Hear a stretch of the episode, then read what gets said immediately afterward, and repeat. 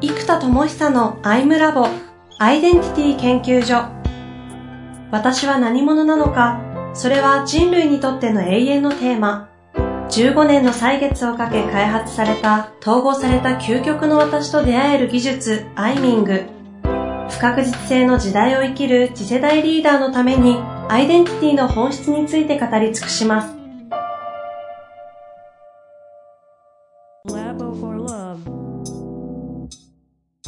こんにちは、遠藤和樹です。生田智久のアイムラボアイデンティティ研究所。生田さん、本日もよろしくお願いいたします。はい、お願いします。今日はもう、いつも、いつもかもしれませんが、生田さんの持ち寄りのテーマということで、いきたいなと思うんですが、ね、はい、またもうマニアックなことを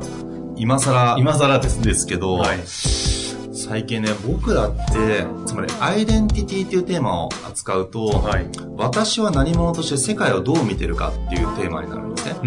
ん、つまり私が何者かという定義と私が世界をどのように定義しているかで私と世界っていうのが出来上がるんです、うんうん、つまり私とそれ以外が全て出来上がる。だからじゃあこの世界ってそもそも何なんだとか何として僕らは世界を何として見ていたり、うん、どんな要素で世界というものを僕らは構築してるのかっていうことが結局あのすごいテーマになってるんですよ、うん、僕の中で,、でアイデンティティをやった時に何者として世界をどう見てるか。だからアイデンティティとワールドというのかな。英語にしただけだけど。かっこいい。かっこいいから。そう。だからねなんかそのどの世界にいるかこのさ、一般的に世界という言葉に対して、うん、あ、あの人そっちの世界の人だからね、とか、まるまる世界の人だからねって、こうなんか、世界観とか、マイワールド持ってるよね、とかっていう、うん、そういうなんか世界観というか、それがどのように構築されてるのか、ここがね、すごいテーマだったんです。うんうんっていうのはそれによってその人がどのように人格が形成されていくかとか何を意思決定するかがこう何かしらかの内側の世界の中をうろうろして、その内側の世界で何か意思決定したり感じたりして僕ら行動をとったり人生を動いていくので、これがそもそも何なんだと内側の世界とは。なんで、内なる世界とは何なんだっていうところから始まりました。ほう。内なる世界は何なんだもちろん、ある程度答えはもう見出してるってことですよね。今現在、これにまとめてみた結果、あまあ、ほぼほぼこうだろうなっていうか、まあ、ほぼこれで全部説明がつくなと思って4つの世界に分けることができたんですね。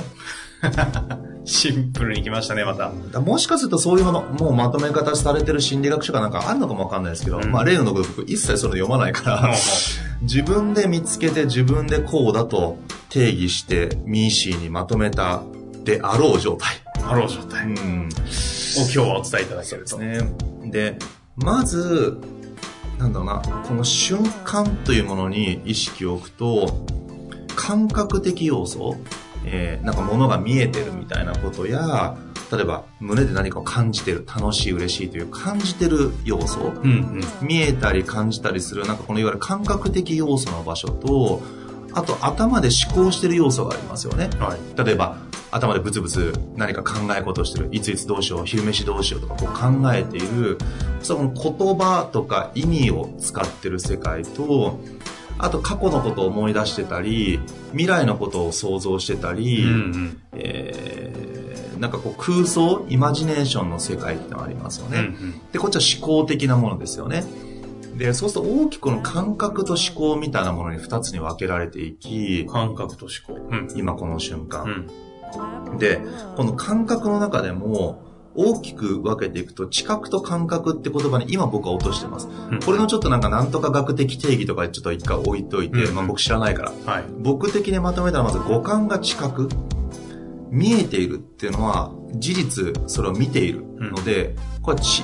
知覚と僕は思ってるんですね。で、聞こえていること、触覚、匂い、匂っていること、味を出していること、この五感の場所を知覚と呼んでいます。うんうん、で、その知覚を通じて内的な感覚が出るわけです。だから、目で知覚したんだけど、それを見て楽しいと思う人もいれば、興味ないと感覚的に思う人もいる。そう同じものを見て同じものを聞いても感覚は人それぞれ全然違う、うん、でこの内側に発生する感情や気みたいなやる気とか楽しい嬉しいって感情的なものを全部僕は感覚と名付けているんですね、うん。うん、でそうすると僕らっていうのは何か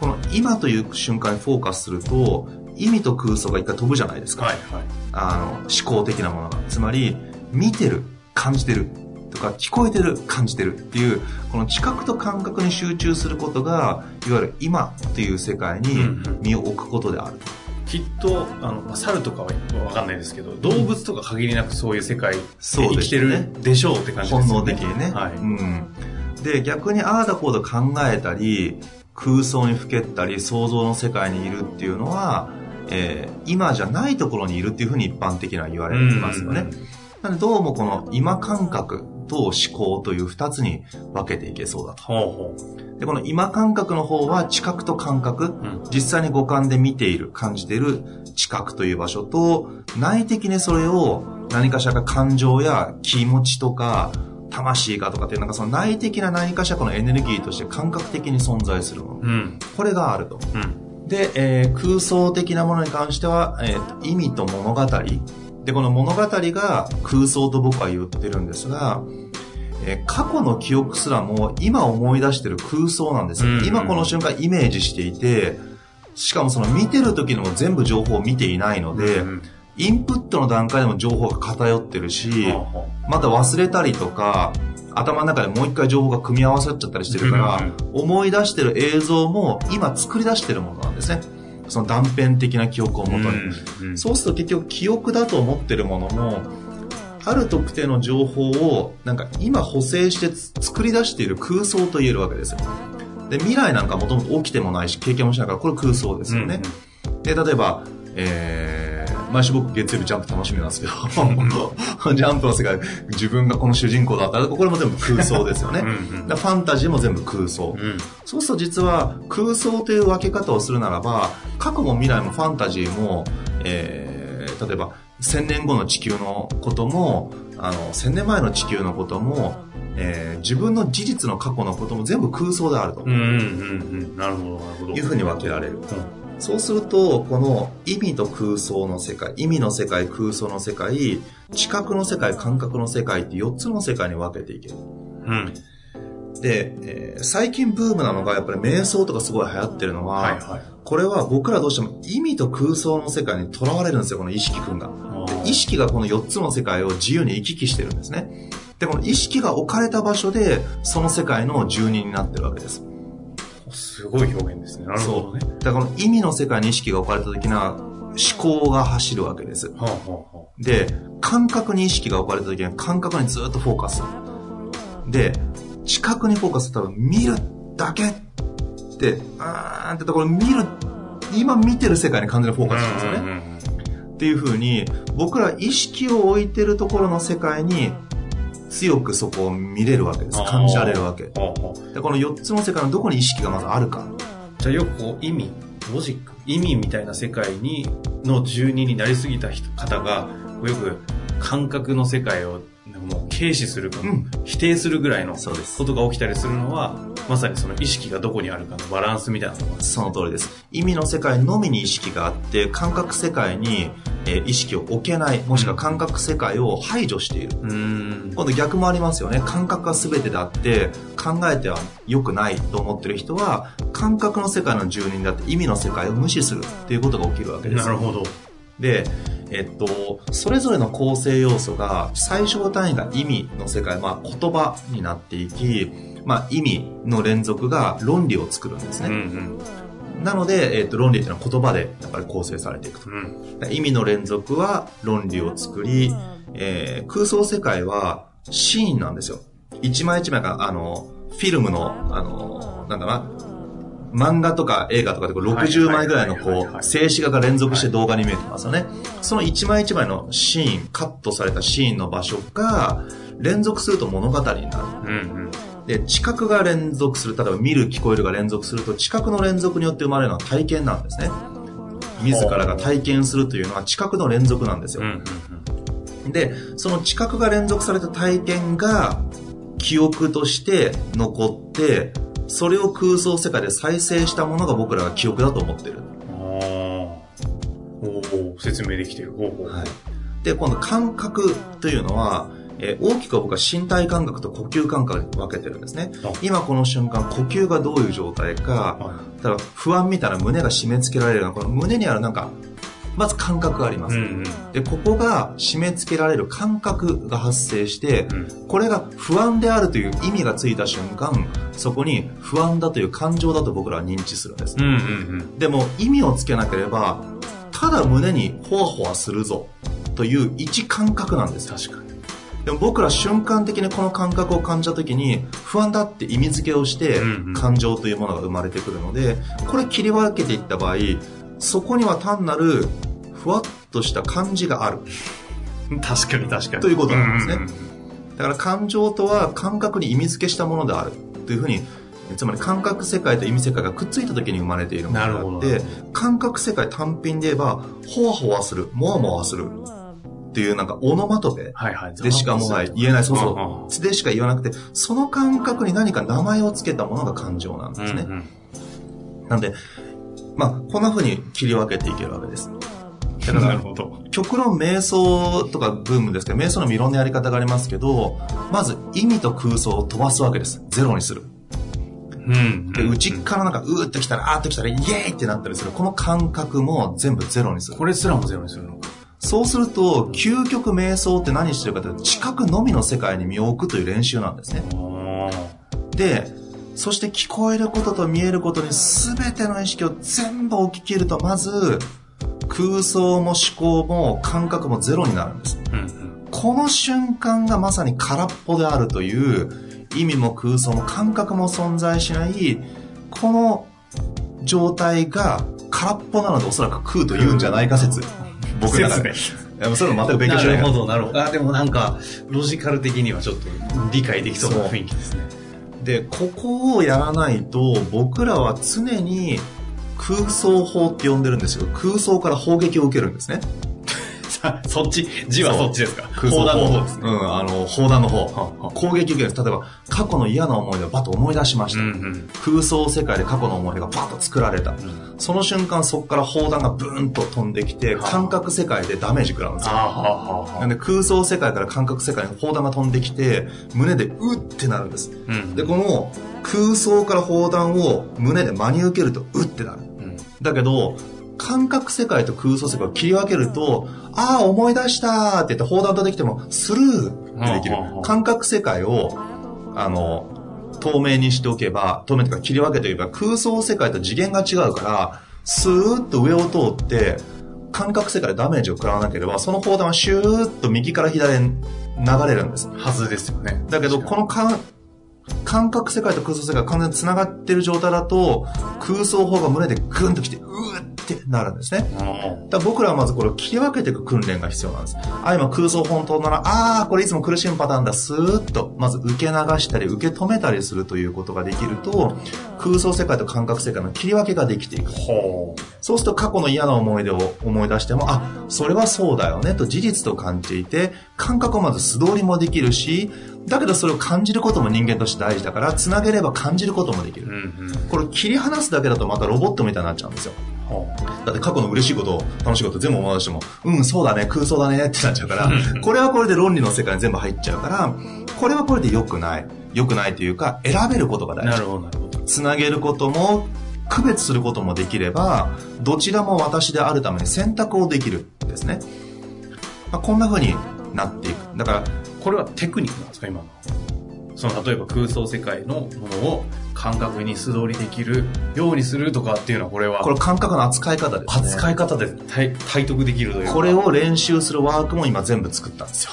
つまり4つの世界が連動しちゃうんですよ。から繋がっちゃうの、うん、で、これはね、例えば例にすると、ダンスが上手な人って首だけ肩だけ胸だけ動かせますよね。はいはい、つまり一個一個バラバラに動かすことができるから美しい動きができるんです。うんうんうん、ところが僕は首も肩も全部一緒に動いちゃう。確かに、今、やってされてますけど、美しくない。美しくないんですよ、動きが。つまり全部が固まって、くっついてる状態は美しくない。うんうん、なので、分解することによって生まれるのは連動美なんです。この連動美という連動した時の美しさを作るためには、一個一個分解して扱えることが大事。でも分解が目的になるとバラバラで終わっちゃう。うん、つまりダンスにならずに首だけ動かせるよとか胸だけ動かせるよ。え、だから？って話なんです。で、この分解することがどうも現代社会では目的になってしまった。分解の目的は一個一個扱うことで最後は踊りというダンスの状態、連動美を作ることが最終的には大事。うん、なのでまずこの4つの世界を完全に分解して、それぞれの世界だけを扱えたり、つなげない練習になることで、首だけ肩だけ胸だけ動かせるから、連動が自由自在になり素晴らしい踊りができるわけです。はあ、そうやって意味感覚空想？近くでしたっけ？そうです。をうまくバラバラに扱えるようなワークというか。そう。まずこれさっきからやってるように切り分けたらいいんですよ。僕らってすぐに空想から砲弾飛ばして感覚でうってなって、うってなった感覚から意味意味が始まっちゃった。うん、あ、ってことはこうでこうでこうでこうしなきゃいけないって思うと、今度なんか近くまでも、なんかもう聞きたくないと思っちゃうと、うんうん、この感覚からもう音声が本当に視覚的に聞こえなくなっちゃったりするわけですよね。うんうん、みたいなことが起きていっちゃう。で、その感覚でぐっと胸になんか抱えたまま、こう、人と会ったら、なんかもう、それでコミュニケーションうまくいかないとか、うーってなって。萎縮したような状態。そう。なので、これをですね、こう切り分けていくっていう練習がすごい大事ですよね。なるほどね。え、ちなみに、この、これは一つの、正しいか正しくないかというよりも、生田さんがいろいろ突き詰めた中で、こう、整理した世の中の見方の一つじゃないですか。整理すると意味、空想、感覚、知覚。で、それぞれの4つで成り立ってて、これが連動したり、いろいろこう組み合わせてって、我々のこう、なんていうか、社会というか世の中が出来上がってるぐらい言っていいんですか、えっ、と、そうですね。例えば現実とは何かというと、内か、例えば胸の中に自分という存在がいるならば、うん、内から外を見た時には現実っていうのは知覚なんですよ。今見てるもの、聞こえてるもの、触れてるものが現実だという、うんうん、内側から外側を見た時にはそう見えますよね。うんなので、えー、もう、現実というのはその知覚だというふうに捉えていき、まあ、内から内的世界から外の世界を見たときには、この4つの世界でどうもできているであろう。うんうんうん、で、えー、それで説明をすると、今のところほとんど、まあ、思いついてる事例に関しては全て説明ができたので、まあ、ミーシーなのかどうかわからないけど、他にもあるかもしれない。けども、現状これで一応説明はつくんですよね。うんこれはもうね、どう捉えるかの話なので、だからっていうところではないと思うんですけど、今日だからがあるんですけど。あるんですか？もちろん。え、え、だからなんかアイデンティティ的にどうとかですか？その通りなんです。これはどうなるんですか？結局、アイデンティティというのは、この、最初から意味、言語化した時点で意味の世界に置かれるもので、はい、この意味の世界と、あと感覚と、視覚と、この空想を全部統合していって、自己というものが作られていくんですよ。実は自己を作ってる材料も実はこの4つであるということが分かると、強いわけです。ほうほうそして特に感覚的な世界のものをビーイングと呼んで、うんうんうん、意味と空想的な、意味かな？意味の方に大きく強いのがロール。なので私という、えー、存在意義というなんか貢献や使命によって作っていく、つまり意味的な自己になっていくです。あの、極端に分けると。うんうん、で、ビーイングってのは、わーってなったり、うんってなったり、あーってなったりする感覚的自己なので、えー、主に意味の世界とのロールと感覚の世界のビーイングという。うんで、この感覚状態が、うわーってなったり、にゃーってなったり、行くぞーって強い状態であれば、高いエネルギーが出てくるから、その、ちゃんと成果が行動として出せるようになっていきますよね。うん。なので、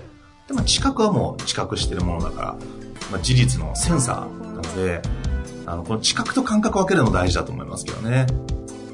知覚と感覚を分けるって話って先ほどしましたっけ？いや、してないです。これ全部聞いて分けるんですけど、そう。いや、例えばね、知覚って、えー、っと、部屋が寒い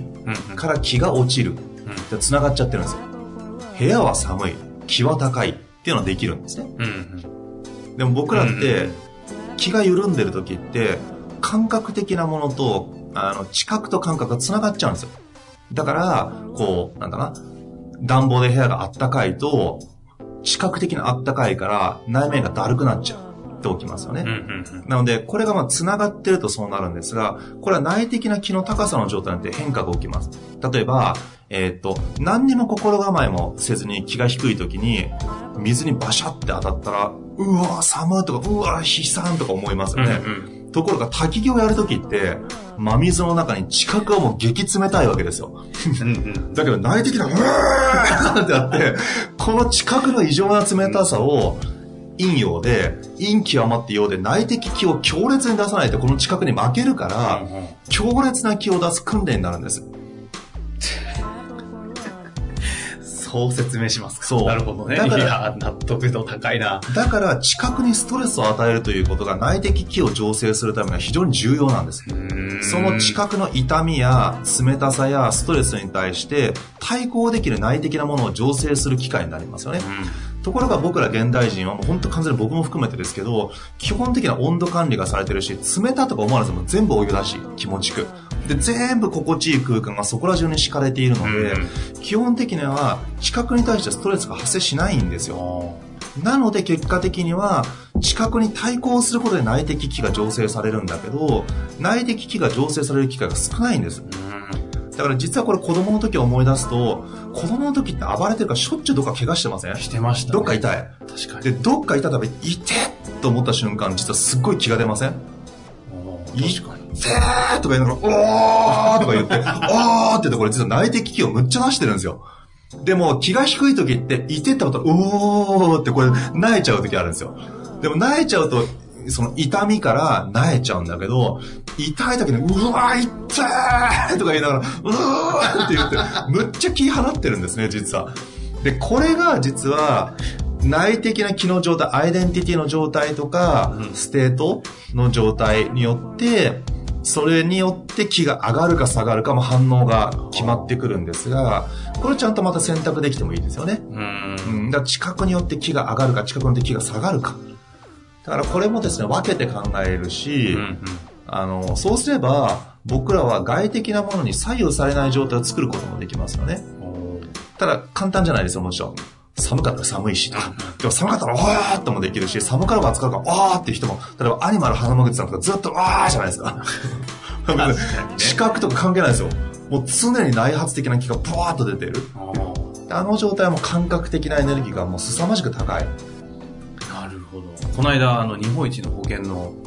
営業マン、日本一の方、たまたま話なんですけど、うん、俺は熱が出ねえと。うん。たまにただ、熱が38度とか39度に行くことがあると、うん、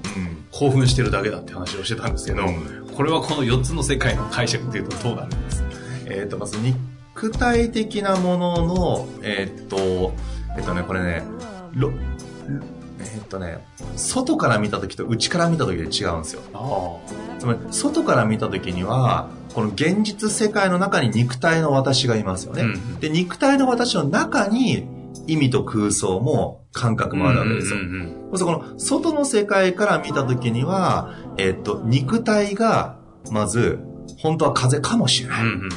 だけど頭の中でそれを意味付けして、これは単なる熱が出てるだけだ。うん俺が熱いだけだ。とすることで、感覚エネルギーが上がりますよね。はいはい、で、この感覚エネルギーが上がったことで、それがおそらく肉体に作用して、本当によく言うじゃないですか、気が高ければ、あの、いろんな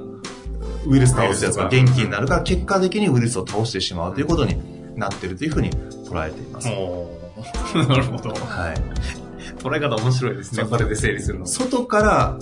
自分を見るのと、自分の中から外を見るので、あの、理性的世界と感性的世界で僕分けてるんですけど、はい、見方が違うんですね。はい。外から見るのと中で見るの違う。うんちなみに今のケースを中から見る話ってのはできるんですか？今のは中から見、ああ、今の話を中から見たときには、まず知覚がありますよね。例えば頭が痛いとか、うん、熱があるという知覚があります。で、その知覚に対して意味付けをして、感覚を上げて、まあ、身体が反応してるから、そうそう、身体と現実っていうレイヤーを一個つけないと説明がつきにくいですかね。身体と現実というレイヤー肉体と現実ですね。肉体と、まあ、まあ、大きければ宇宙、肉体と地球とか宇宙っていう、そこのレイヤーで、まあ、肉体の、えー、知覚があるわけですね、肉体の中に。で、知覚が、まあ、そうすると肉体の中から全部今の4つの世界が出てきてるから、自分という、こう、うん、身体とか肉体という概念を入れないと、説明がちょっとできないですね。ちなみに入れるとどうなるんですか？えーっとね、ここは、ややこしすぎますか？いや、えーっと、世界でいくと、えー今4つの世界に分けてるんですよ。はい。身体的、身体の感覚と知覚、えーで、物理的な肉体って概念を入れてないので、はいやっぱ物理世界と、そうか、物理と、物理世界と精神世界と分けられるかな。ああ。うん。そうするあと、ーさっきの4つの世界っていうのは精神世界じゃないですか。うん空想も意味も感覚も知覚も。この精神世界から物理世界への肉体に影響を及ぼしていると言える。これ熱いですね。なんか、あれ、メモが始まるんですよ。メモでちょっとこれこれは。確かに、物理世界と精神世界というのか、まあ、物質世界という言うかもしれないけどね、うん。一般的にはあの精神世界と対比した場合。うん。ちなみに、あの、メメモの方の整理はちょっと、後でしていただくとこのメモ、すあの、単語だけメモに。はい。で、えっと、今の話を、そ今、最終的にはどういう解釈になられたんですか？えーと大きくはい。世界を分けていった時の物理世界から精神世界を見るのか精神世界から物理世界を見るかで、